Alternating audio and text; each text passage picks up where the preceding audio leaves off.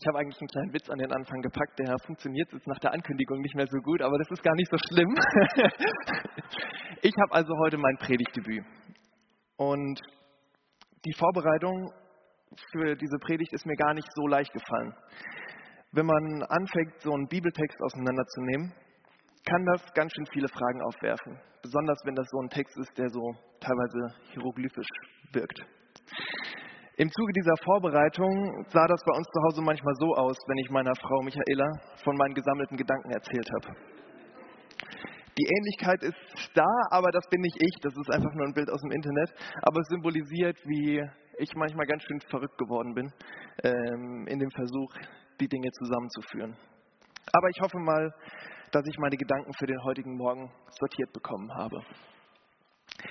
Ich beginne mal mit einer Textstelle aus dem Epheserbrief, Kapitel 5, Verse 15 bis 20, nach der Hoffnung für alle Übersetzungen.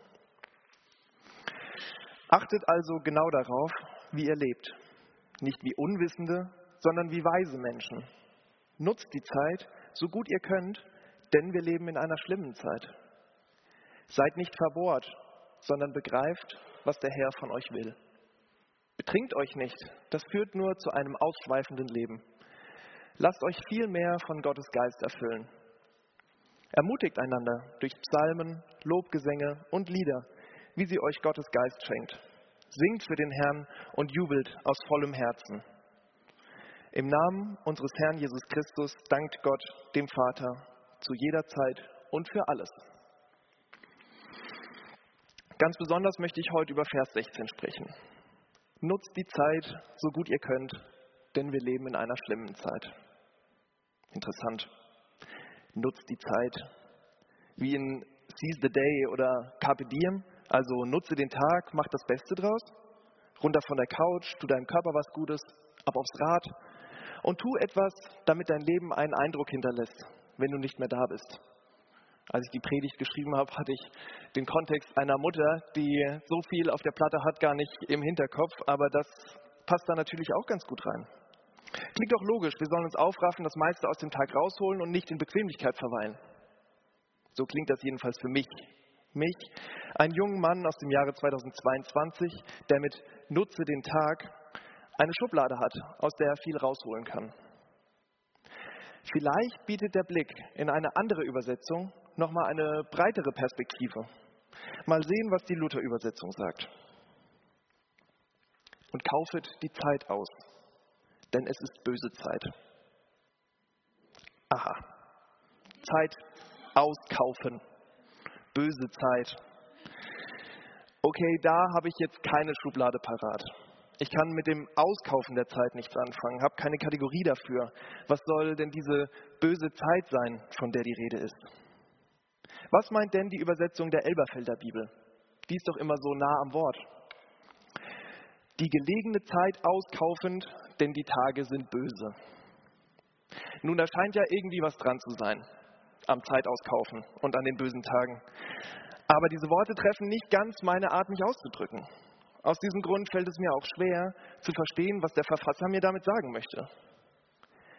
Aber möchte er überhaupt mir etwas damit sagen? Wieso gehe ich denn überhaupt davon aus, dass ich der Leser bin, den der Autor vor Augen hatte? Um zu verstehen, was der Autor ausdrücken möchte, müssen wir also erstmal ein paar Fragen beantworten. Wenn wir uns einem Text wie diesem nähern, einem, diesem Epheserbrief, sollten wir uns überlegen, wer diese Zeilen verfasst hat. An wen wurde das überhaupt geschrieben und wann wurde das Ganze geschrieben? Kannten sich vielleicht Verfasser und Leserschaft? Zum Glück steht einiges davon am Anfang des Epheserbriefes. Paulus, Apostel Jesu Christi, durch den Willen Gottes an die Heiligen und Gläubigen in Christus Jesus, die in Ephesus sind.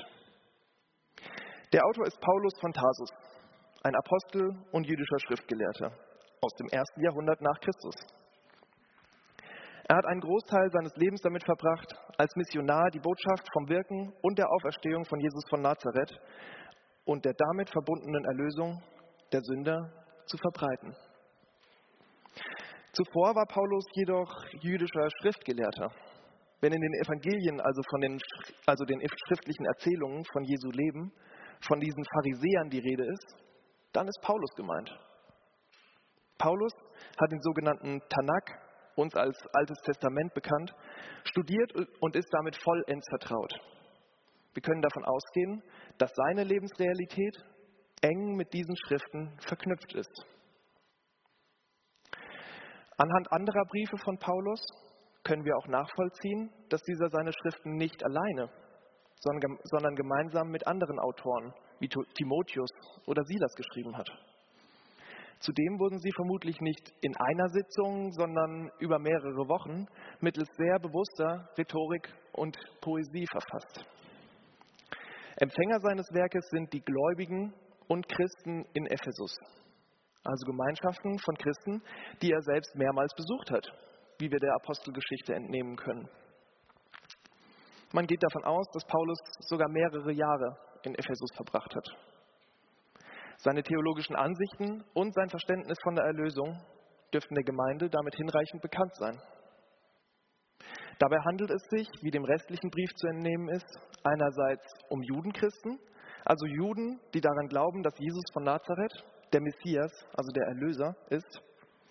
Andererseits sind auch Heidenchristen, also Menschen, die keine Zugehörigkeit zum Jüde, äh, des, keine Angehörigen des jüdischen Volkes waren, als sie zum Glauben an Jesus Christus kamen, Empfänger dieses Briefes. Diese Punkte sind wichtig, um zu verstehen, was Paulus voraussetzt, wenn er diesen Brief an diese Gemeinde verschickt. Er selbst ist jüdischer Schriftgelehrter, hat mehrere Jahre in Ephesus verbracht und dort gelehrt. Zudem sind einige der Empfänger selbst im Lesen und Verstehen des Alten Testaments aufgewachsen. Lass mich das Ganze mal mit einem Beispiel verdeutlichen. Wenn Helmut Schwarze dieser Gemeinde einen Brief schriebe, in dem er den Ostergarten und dessen Bedeutung erwähnte, kann man davon ausgehen, dass viele von euch sehr konkrete Bilder im Kopf hätten. Anderen geht es vielleicht wie mir. Sie haben den Ostergarten nicht erlebt und sie brauchen eine Erklärung. Helmut Schwarze war Pastor dieser Gemeinde und er hat damals ein Projekt initiiert, in dessen Zuge die Gemeinde umgestaltet und dekoriert wurde. Es wurde ein Ort geschaffen, an dem Menschen den Passionsweg Jesu vom Abendmahl über den Garten Gethsemane hin zum Kreuz und in die Auferstehung hautnah erleben konnten. Es war eine Riesenaktion und fast alle in der Gemeinde waren auf die eine oder andere Art in das Ganze involviert. Der Ostergarten hat viele Menschen hier in Mainz berührt und sie mit der Botschaft von Jesus in Verbindung gebracht. Und jetzt kommt der Clou. Höre ich von dem Ostergarten zum ersten Mal, ob in dem fiktiven Brief von Helmut Schwarze oder in einem Gespräch, denke ich an den einzigen Garten, den ich mit dieser Kirche in Verbindung bringen kann. Unseren Bibelgarten. Das Wort Ostergarten, welches genutzt wird, um über das zu reden, was damals in dieser Gemeinde los war, ergibt für mich in meinem Kontext überhaupt keinen Sinn. Ich brauche jemanden, der mir den dazugehörigen Kontext erklärt. Und so ist es auch mit den Worten, die Paulus nutzt. Wir leben nicht in dem gleichen Kontext wie die ursprünglichen Empfänger dieses Briefes. Wenn wir Paulus Worte über das Auskaufen der Zeit also verstehen möchten, müssen wir im Hinterkopf haben, was ich zuvor ausgeführt habe. Dass er ein jüdischer Schriftgelehrter ist, dass die Gemeinde in Ephesus ihn und seine Theologie kennt und von ihm gelehrt wurde und dass dieser Text im ersten Jahrhundert nach Christus verfasst wurde. Es ist unsere Herausforderung, im 21. Jahrhundert zu versuchen, diese Schriften in ihrem Kontext zu verstehen. Also zurück zu unserem Text mit diesem Auskaufen der Zeit. Werfen wir mal einen Blick in den griechischen Text. Vielleicht kommt dabei ja was Erhellendes raus. Dort, wo in unserer Bibel Nutzen oder Auskaufen steht, finden wir im Griechischen den Begriff ex agorazo. Ex agorazo kann man mit ex, das bedeutet aus oder heraus, und agora, dem griechischen Wort für den Markt, auf dem Waren sowie Sklaven falsch geboten wurden, übersetzen. Es ist ein Begriff, mit dem man den Vorgang beschreiben würde, bei dem ein Sklave, der zum Verkauf steht, gegen ein Entgelt befreit wird. Man erlöst ihn. Ein Sklave wird erlöst. Wenn wir uns jetzt daran erinnern, dass Paulus ein jüdischer Schriftgelehrter war, der sein Verständnis von der Erlösung mit den Schriften des Alten Testaments begründete, könnte uns das vielleicht an etwas Bekanntes erinnern. Denn es gibt eine prominente Geschichte über die Befreiung von Sklaven im Alten Testament. Und zwar die Geschichte des Exodus, die Geschichte vom Volk Israel, welches sich in Ägypten in der Sklaverei befindet und von Gott befreit wird. Aus Exodus Kapitel 6, Vers 6 lese ich. Darum sage den Kindern Israels, ich bin der Herr und ich will euch aus den Lasten Ägyptens herausführen und will euch aus der Knechtschaft erretten und will euch erlösen durch einen ausgestreckten Arm und durch große Gerichte. Gott spricht hier zu Mose, den er auserwählt hat, um den Pharao in Ägypten zu konfrontieren. Er gibt ihm die Zusage, dass er, Gott, sein Volk aus der Knechtschaft, aus der Sklaverei befreien möchte. Mit ausgestrecktem Arm will er sie aus Ägypten holen und in das Land bringen, das er ihren Vorfahren, Abraham, Isaak und Jakob versprach. Das Wort erlösen ist das hebräische Wort Gaal, welches als erlösen gegen Lösegeld freikaufen oder befreien übersetzt werden kann. Paulus stellt einen Hyperlink dar. Kennt ihr das? Hyperlink? In einem Word-Dokument kann man einen Hyperlink einstellen. Man markiert ein Wort, das man geschrieben hat, in so einer Word-Datei, wo man am PC sitzt und was eingeben möchte, und unterlegt dieses Wort mit einer Internetadresse. Das Wort wird dann unterstrichen und blau gefärbt, damit man sehen kann, dass hinter dem Wort etwas Größeres steckt. Etwas, was man nicht auf den ersten Blick sehen kann. Zum Beispiel ein Bild, sowas, was wir vorhin gesehen haben von mir, oder ein Wikipedia-Eintrag oder eine Worterklärung aus dem Duden. Sobald man auf dieses markierte Wort klickt, kommt all das, was damit verknüpft ist, zum Vorschein. Und so ist es auch mit Paulus Worten. Es steckt etwas dahinter. Und für die Empfänger des Briefes, die Christen in Ephesus, ist das kein Rätsel. Für uns, Jahrhunderte später, jedoch schon. Deswegen ringen wir ja auch so mit diesen Texten. Also, Exagorazzo, das Freikaufen, steht irgendwie mit dem Exodus, dem Auszug Israels aus Ägypten, im Zusammenhang. Paulus stellt mit Hilfe von Worten eine Verbindung her. Was möchte er denn dann eigentlich von dem Leser? Die Befreiung Israels hatte was mit den sogenannten zehn Plagen zu tun. Also, dass sich der Nil mit Blut füllt und erstgeborene Söhne sterben und am Ende das Meer geteilt wird. Und dafür habe ich keine Schublade. Aber die Geschichte erzählt auch von Menschen, die sich in Gefangenschaft befinden, die in ihrem Zustand gefangen sind und sich nicht selbst befreien können, die auf einen Befreier angewiesen sind, der sie aus ihrer Lage erlöst und in die Freiheit führt. Diese Geschichte kann ich schon eher nachvollziehen. Das ist das, was Jesus mit mir gemacht hat und immer wieder macht. Ich befinde mich in einer Gefangenschaft, aus der ich mich selbst nicht befreien kann. Handle ich rein nach meinem Wesen, meiner Menschlichkeit, ist die Gefahr groß, dass ich mit meinem Handeln Schaden anrichte. Ich bin zum Beispiel ein ziemlich stolzer Mensch. Ich habe sehr starke Meinungen und Ansichten zu politischen, theologischen und auch ethischen Themen. Die Gefahr besteht darin, dass ich schnell dazu verleitet bin, Menschen aufgrund ihrer Ansichten zu verurteilen oder sie auszugrenzen. Und damit richte ich Schaden an. Nicht nur an meinem Gegenüber, sondern auch an der Gemeinschaft, in der ich lebe. Es ist wie Gift, das ich sehe. Und diese Saat wird keine Frucht des Lebens hervorbringen. Das ist nur ein Beispiel und ein sehr persönliches obendrein. Aber es ist ein Beispiel für den Zustand, in dem wir Menschen uns befinden.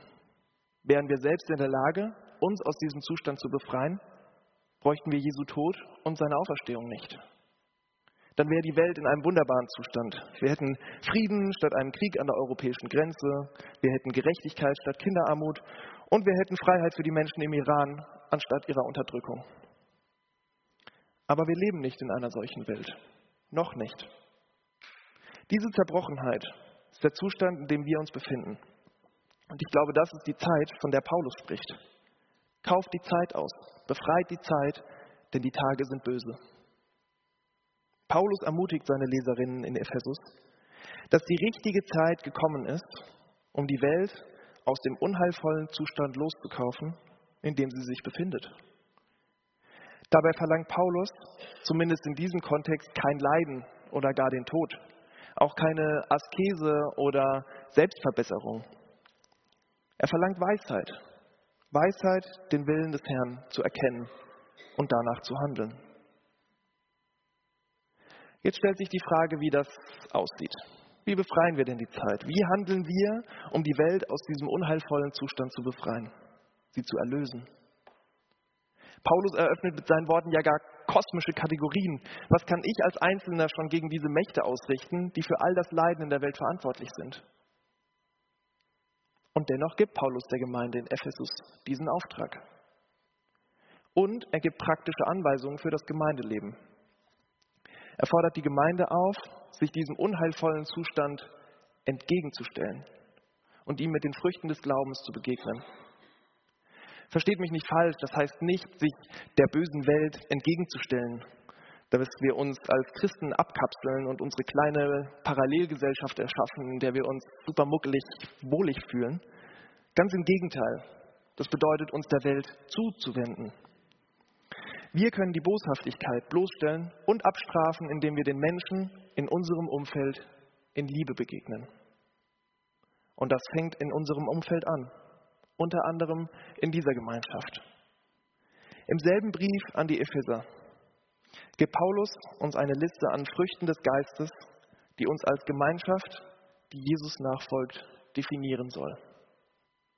In Kapitel 4, 25 und folgende schreibt er, Darum legt die Lüge ab und redet die Wahrheit jeder mit seinem Nächsten, denn wir sind untereinander Glieder.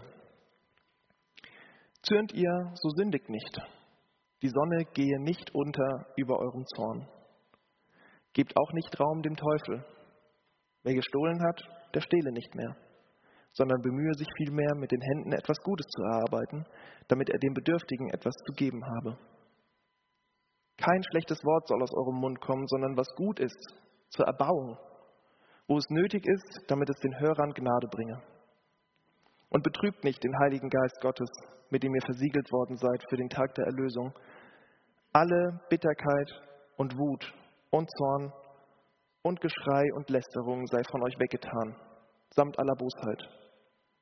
Seid aber gegeneinander freundlich und barmherzig und vergebt einander, gleich wie auch Gott euch vergeben hat in Christus.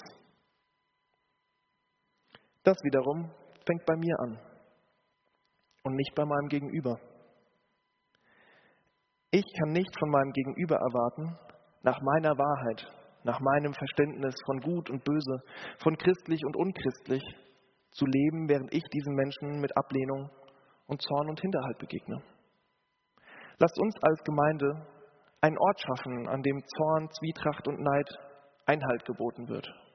Lasst uns diese Zeit, in der wir leben, befreien von Boshaftigkeit und eine Gemeinschaft pflegen, in der die Liebe Gottes sichtbar wird für alle Menschen. Wie wir miteinander umgehen, ist sichtbar für unser Umfeld. Lass die Welt also sehen, wie wir uns verändern lassen, von der Gnade, die allen zuteil wurde. Indem wir uns ermutigen, uns unterstützen, denjenigen, die weniger haben, etwas abgeben. Indem wir miteinander ins Gespräch kommen über die Qualen, die diese Welt uns manchmal bereitet und über die Freuden, die uns geschenkt werden. Ich wünsche mir, dass die Menschen Jesu Herz, seine Liebe zu den Menschen, seine Gnade und seine Zuwendung sehen, wenn sie uns sehen. Nehmt jetzt, wenn ihr mögt, diese Gedanken mit in die vor uns liegende Lobpreiszeit. Amen.